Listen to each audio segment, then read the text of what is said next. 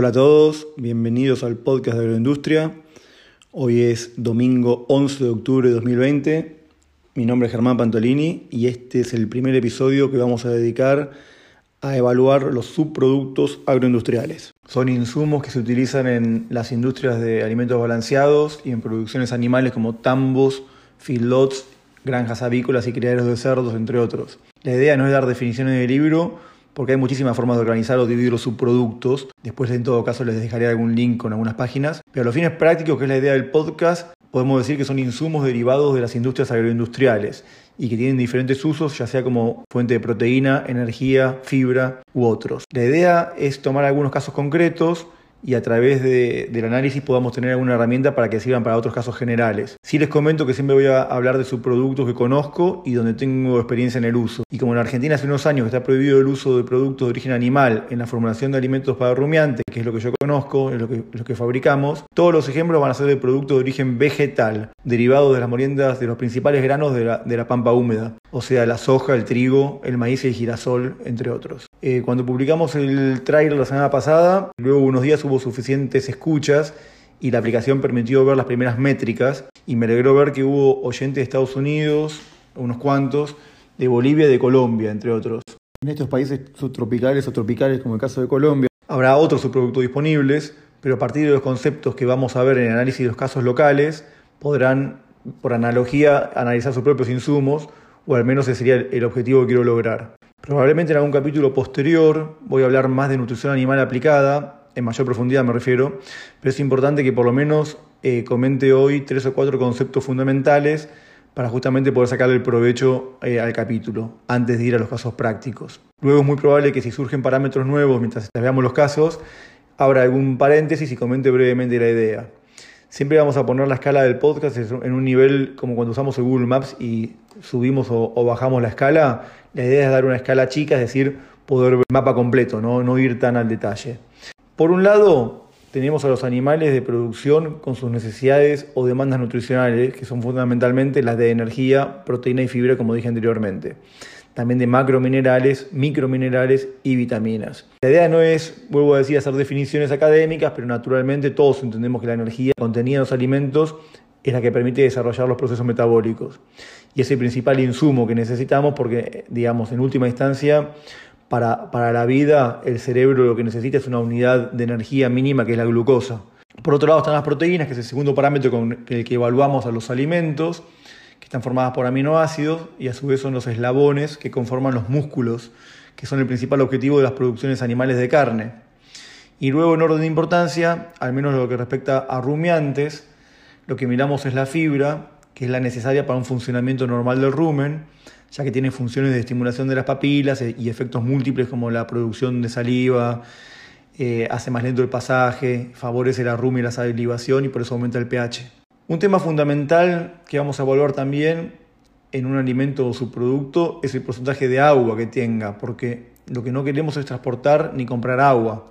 Hay subproductos húmedos, como por ejemplo el gluten feed de la molienda húmeda del maíz, que son espectaculares, pero sirven solo si el consumo se encuentra muy cerca de la oferta, porque si no se encarece muchísimo el flete.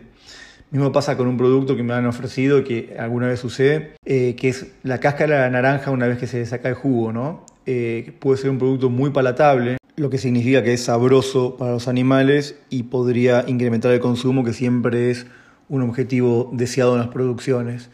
Pero ¿qué pasa? En las tablas donde están tabulados todos los subproductos y los productos, los granos, los senos y todo lo que, todos los insumos de nutrición animal, uno de los principales parámetros que, se indican justamente es el porcentaje de materia seca, que es la forma que tenemos de descontar el agua. O sea, si nosotros hablamos de un grano, que en general los granos secos tienen un 85 eh, a 90% de materia seca, estamos queriendo decir que solo tienen un 9% de agua. Nada tiene 100% de materia seca, nada es seco 100% cuando hablamos de productos orgánicos, o casi nada, ¿no? salvo que se seque pero en general llegamos como muy seco a un 95% de materia seca como algo muy muy seco. En cambio este producto que les decía, la cáscara de naranja, como así también eh, otros productos que a veces son silajes, son productos de entre 20 y 30% de materia seca, quiere decir que tienen 70% de agua, Por eso vuelvo a decir que solo son viables de consumir muy cerca de, donde se producen.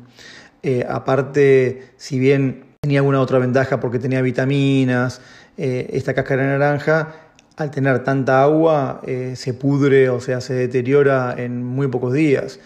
Imagínense en verano usar este producto que en realidad nosotros lo habíamos pensado para un tambo, que lo, había comprado un tambo, es la única manera para un tambo o un feedlot eh, que se tira en el piso y se consume mezclándolo en un mixer eh, en, uno, en uno o dos días. Ya creo que a los 72, 96 horas eh, estaría levantando temperatura porque estaría trabajando este, microorganismos. En realidad, si quisiéramos usar un, producto para saborizar el alimento o para incrementar el consumo y que aparte es necesario como macro mineral que mencioné al principio, es el, el cloruro de sodio, la sal que acá en provincia de Buenos Aires se consigue, por ejemplo, en la zona de Médano, cerca de Bahía Blanca, y varias salinas, y la materia seca de ese producto es prácticamente lo que decía, el 95-99%. Si bien es higroscópica, quiere decir que la sal eh, tiende a absorber humedad, eh, si la sal está seca y está bien, eh, bien embolsada, no, no hay problemas y bueno, estamos transportando un producto seco. O sea que en, la evaluación de un producto agroindustrial, en este caso estaríamos hablando de un producto agroindustrial como la cáscara, no lo utilizaríamos si tenemos un producto inorgánico de equivalente y más barato. Lógicamente que esto es una simplificación porque cuando queremos explicar algo o analizar, eh, comparar alguna de estas variables entre productos, en este caso lo hacemos, como se dice en ciencia, ceteris paribus, es decir, no tomando dos o tres variables a la vez, porque si no sería mucho más difícil. ¿Por qué digo esto? Porque en realidad la cáscara tiene energía, aunque son productos que, digamos, expresados en materia seca, debe tener, tiene, no lo tengo memoria, pero tiene bastante energía, o sea, muchísimo menos que un grano, ¿no? Pero podemos estar hablando, para empezar a hablar de, estos temas, de un producto que puede tener 2.000 kilocalorías por kilo, siempre se expresa por materia seca, cuando hablamos de los productos, la, energía. Y en cambio la sal no tiene energía, es un mineral. Pero bueno, también es necesario incorporar cloruro de sodio eh, para un alimento, con lo cual la, definición de elegir uno u otro en ese caso es bastante, bastante complicada. ¿no? Acá estamos hablando, eh, analizando como parámetro que no queremos transportar agua cuando compramos subproductos. Comenté al principio que los animales tienen requerimientos de energía, de proteína y de fibra, y a su vez los productos o los subproductos agroindustriales y todos los insumos de nutrición animal tienen, eh, se presentan una oferta, tienen a su vez energía, proteína y fibra, y existen tablas de requerimientos de animales y a su vez esas tablas tienen lo que ofertan todos estos productos. Eh, por ejemplo, la tabla del NRC, que es el National Research Council de Estados Unidos, o las tablas del FEDNA, que son las tablas españolas que son las que más se usan. Entonces, del cruce de los requerimientos que tenemos a los animales y de lo que nos dan los productos, surgen la manera de, formular. Por último, les quiero decir que la idea es hacer un recorrido, digamos, de, cosas más generales a más particulares, incrementar un poco la complejidad. Vamos a intentar empezar con casos más simples, donde no haya tantas variables, para terminar tal vez en capítulos posteriores analizando una ración completa y con, varias restricciones y cuestiones que bueno, todavía no he comentado. En el capítulo de hoy vamos a terminar presentando el estudio de caso que, de actualidad que es la suplementación de vacas y toros, que hay mucha gente que está consultando por, porque estamos cerca del Entore y porque hay un contexto de sequía como, como viene comentando. Así que cualquier consulta que tengan me la pueden hacer a germán.pantolini.com, que es mi mail. También pueden visitar la página de oleaginosobrabarría.com, donde están todos los productos que hacemos. Están presentados los subproductos, la logística y a su vez hay una solapa donde pueden también escuchar el podcast. Por otro lado, en la plataforma de podcast Anchor FM, que tiene nombre de radio, pero es una plataforma de podcast, eh, tienen un, botón que también voy a compartir, eh, tal vez por WhatsApp o por algunas redes, donde ustedes pueden dejar un audio con alguna consulta y ese audio lo podemos llegar a usar también en un eh, próximo capítulo. Solamente este primer caso va a estar incorporado al capítulo, después los otros, los otros casos los vamos a hacer en capítulos independientes y bueno, sin más, Empezamos.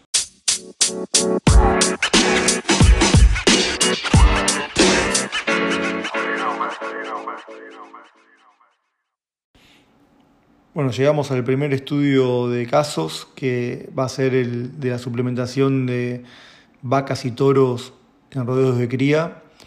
Pero quiero poner un poquito en situación. Estamos hablando que estamos en el centro de la provincia de Buenos Aires, República Argentina, particularmente en los partidos de Olavarría, La Madrid, La Prida, Bolívar y Azul, pero con énfasis en, lo que es Olavarría y La Prida.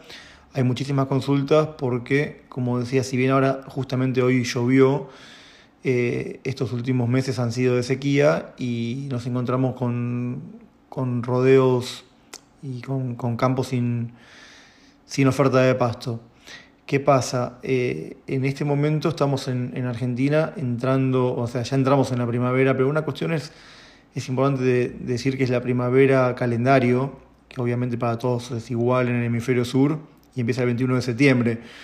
Pero cuando nosotros queremos organizar un rodeo de cría y queremos, lo primero que hacemos es, eh, digamos, estacionar el servicio para que los toros puedan servir a las vacas durante tres meses únicamente y así lograr tener concentrada la aparición de terneros en una época que es la época del invierno, los meses de julio, agosto y septiembre, porque como la vaca tiene un, digamos, una preñez de nueve meses, se entora en primavera en los meses de octubre, noviembre y diciembre, y los terneros nacen en los meses de julio, agosto y septiembre del año siguiente. Hay un tema que si bien es muy agronómico, no quiero dejar de pasar por alto que cuando hablamos de que se entora en primavera los animales, estamos hablando de la primavera climática que no siempre coincide con la primavera calendario, como dije al principio. Acá en nuestra zona sí coincide, pero cuando uno va variando la latitud, lo que tenemos que ver es entorar en el momento de mayor oferta forrajera se logra de esta manera que nazcan en un momento que no hay muchas moscas, porque siempre fue un problema eh, el tema de la mosca en, el ternero cuando nacen y pueden eh, posarse moscas y abusanarlos, ¿no? Cordón umbilical y también en el momento que se hacen los trabajos de yerra. Pero por otro lado, cuando el ternero es recién nacido, realmente no tiene muchos requerimientos de leche. O sea, sí está el calostro, pero es mínimo el consumo de leche de un ternero cuando nace. Entonces, a medida que el ternero va creciendo y nos, metemos en la primavera, que coincide con esta época del entore, se alcanza un pico de demanda. O sea, ese pico de demanda tiene que ser satisfecho por la vaca dándole la leche. La vaca tiene que estar comiendo muy bien. Entonces, por eso es que se elige el momento de la primavera para que la vaca se pueda volver a preñar. Entonces, acá vamos a, a posicionar en un productor, digamos, promedio. Obviamente que hay diferentes casos, pero vamos a suponer en general en, los campos de cría no hay mucha, eh, no, hay mucha tecnología, no hay muchas herramientas y no hay muchos, no hay ni, ni, silos grandes, ni planta de silos, ni mucho menos, ¿no? Entonces lo que se utiliza en esta zona son los silos de autoconsumo, que son como esos hongos donde los camiones autodescargables pueden llegar, que son los, camiones que se usan en el alimento balanceado, ¿no? Pueden llegar a, a, digamos, a ponerle el alimento adentro, después abrir unas tapas y los animales comen ad libitum. ¿Qué significa ad libitum? Que comen todo lo que quieren. Es muy difícil de lograr este, restringirlos. Teóricamente se podría restringir un animal agregando lo que, lo que hablábamos en el episodio, bueno, en la parte anterior, cuando ponemos sal, ponemos sodio, podemos llegar a restringirlos si, si en vez de poner un medio por ciento que se usa como saborizante o hasta un 1%,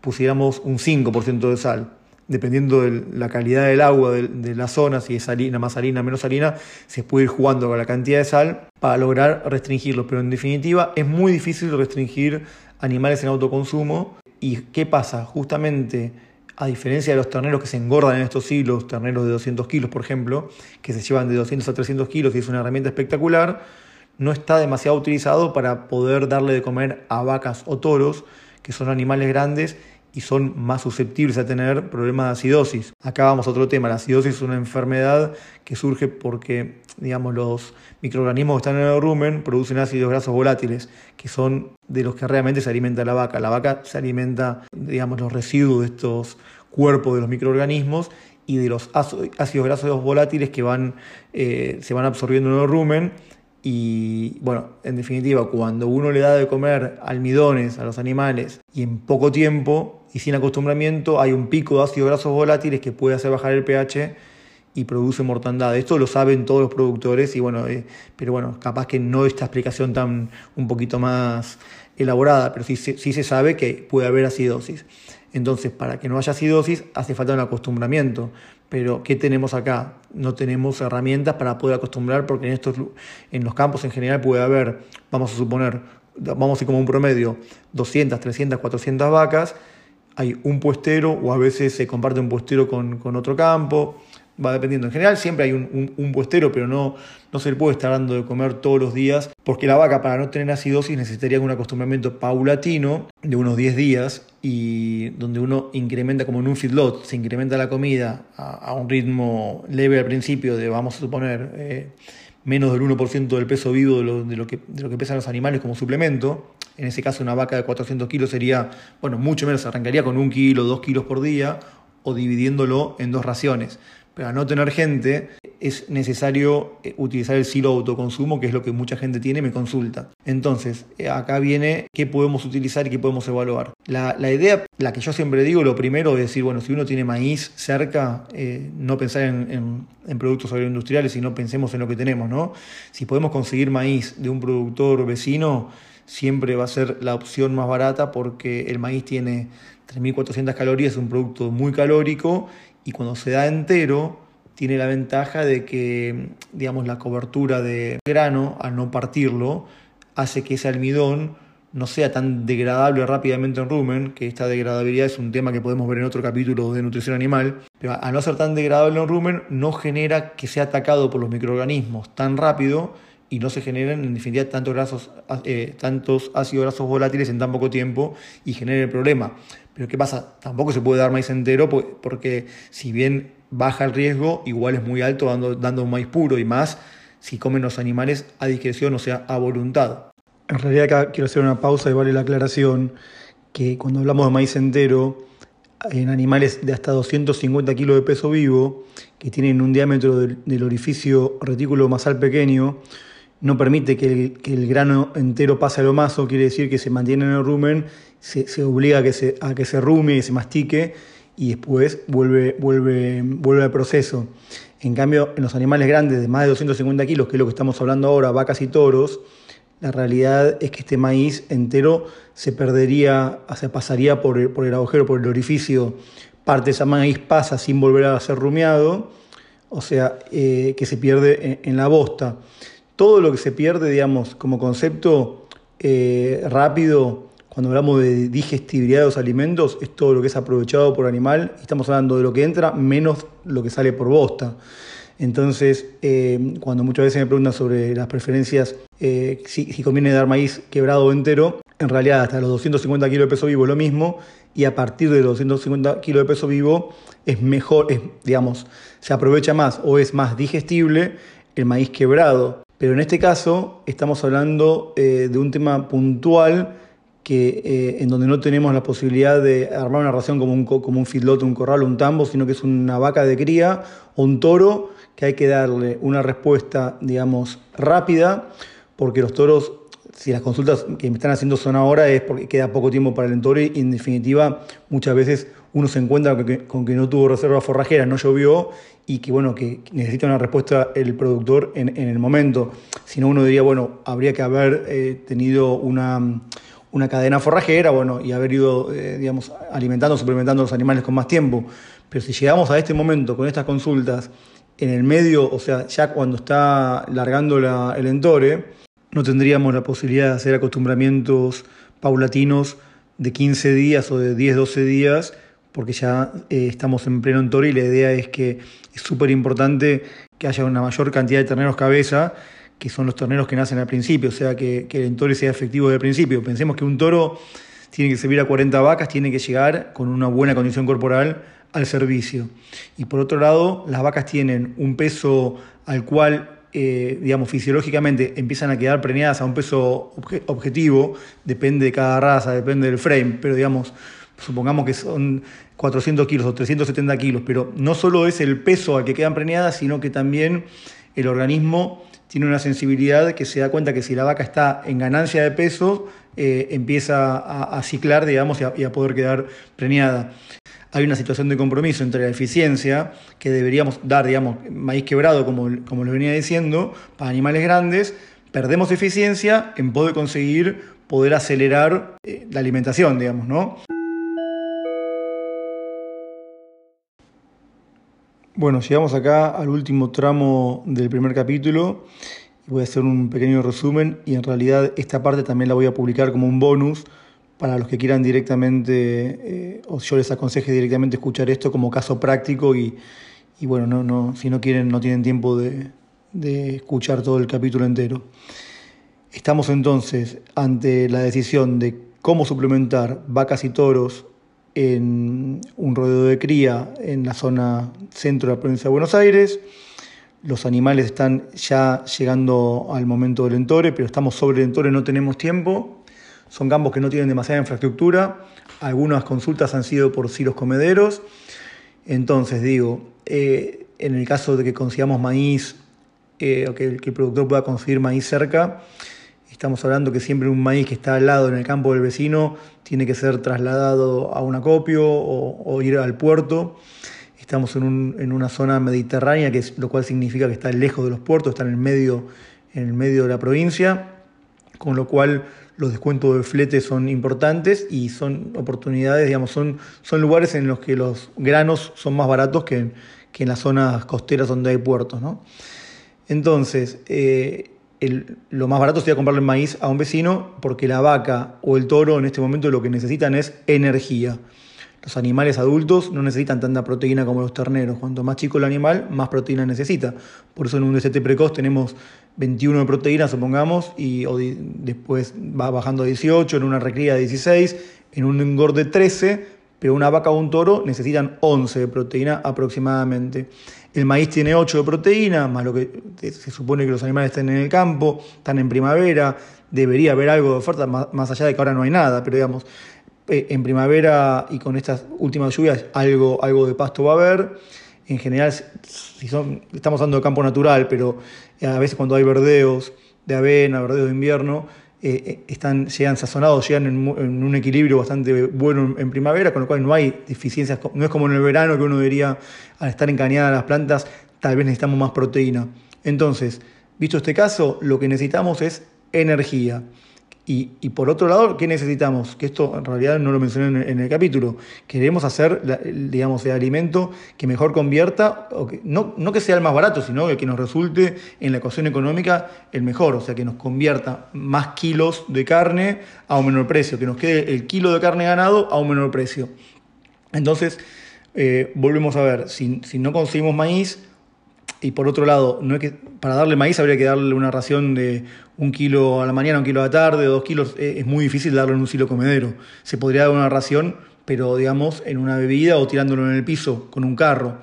Pero si, el objetivo es poder hacer algo eh, mejor hecho, digamos, y con, aprovechando los hilos comederos que se utilizan para el engorde de los terneros, eh, tenemos que ver qué, subproductos hay en la zona y a ver eh, por cuál optamos en función de su precio y, de su calidad y nuestro objetivo de producción.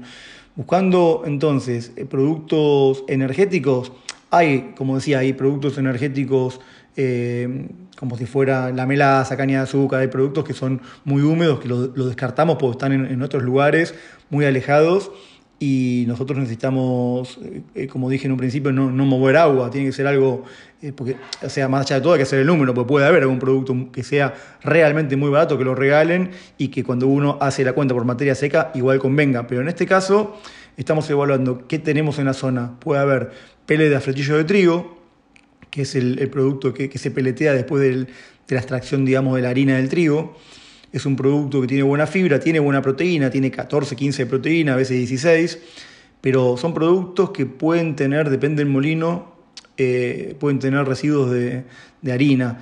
Y esos residuos de, harina pueden traer acidosis porque la harina en definitiva es almidón y tiene una degradabilidad explosiva.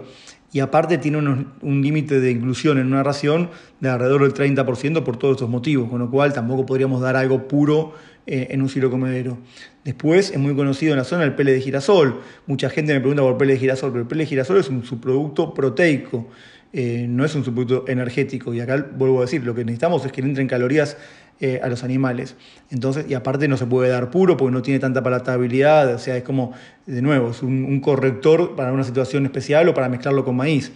Ahora, acá dependería, porque si uno tuviera, tuviera el maíz y decimos que el maíz tiene 8 de proteína y que tenemos que llegar a un producto de, para una vaca o un toro de 11, 12 de proteína, podríamos mezclar maíz entero con pele de girasol si hubiera pele de, girasol barato. Esa sería una opción. Es, es una opción interesante y en ese caso yo recomendaría utilizar el pele de girasol integral que es el de menor proteína, pero que eh, es el que se muele, digamos, integral significa que se muele con la cáscara. Entonces nos permite tener un aporte extra de fibra y también disminuir los riesgos de acidosis. Acá hay un tema que no comenté que muchas veces han escuchado hablar de la fibra efectiva. La fibra efectiva es la fibra de mayor de más de 2 centímetros que cuando el animal come eh, forraje eh, o, digamos rollos es efectiva porque permite que el animal rumie mejor, y, sería lo ideal, pero muchas veces, aunque no tengamos fibra efectiva, una fibra que hace a veces fibra por dilución, digamos, nomás con ponerle un producto que no tenga almidones, estamos diluyendo en el rumen la cantidad de, digamos, de potencial problema que podemos tener con los ácidos grasos volátiles. Así que bueno, sí, sería una alternativa en el caso de tener, de tener maíz, combinarlo con un pele de girasol integral.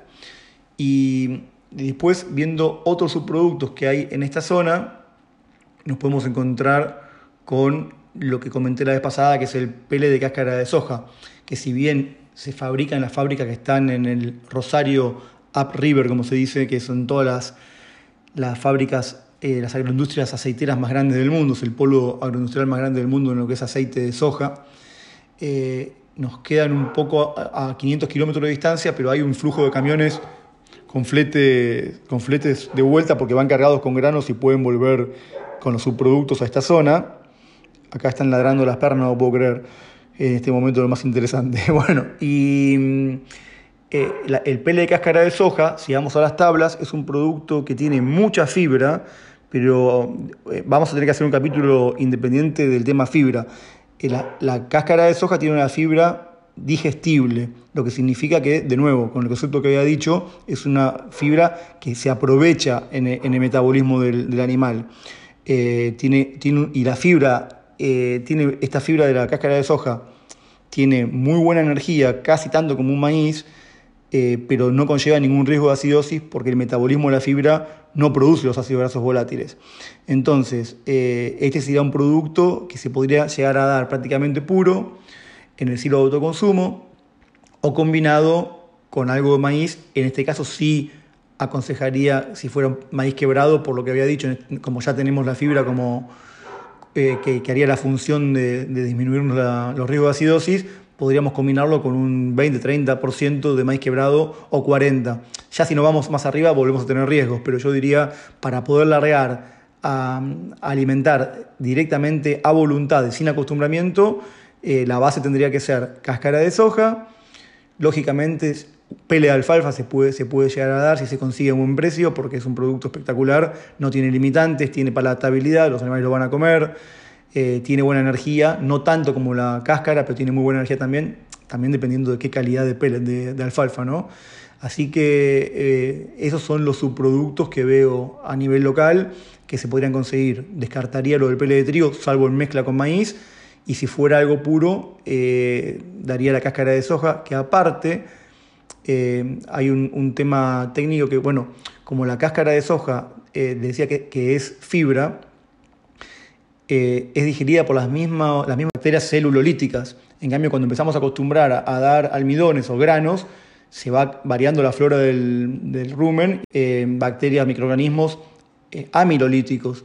Entonces, al ser la cáscara de soja degradada por, por los mismos organismos que degradan el pasto, hace como un efecto, eh, digamos, que potencia la utilización de los forrajes y más si son forrajes malos o un campo natural. Así que bueno, llegamos al final del capítulo. Entonces, desde los espacios del centro de la provincia de Buenos Aires, en la República Argentina, En la narración, Germán Pantolini. Y para todos ustedes, muy feliz fin de semana.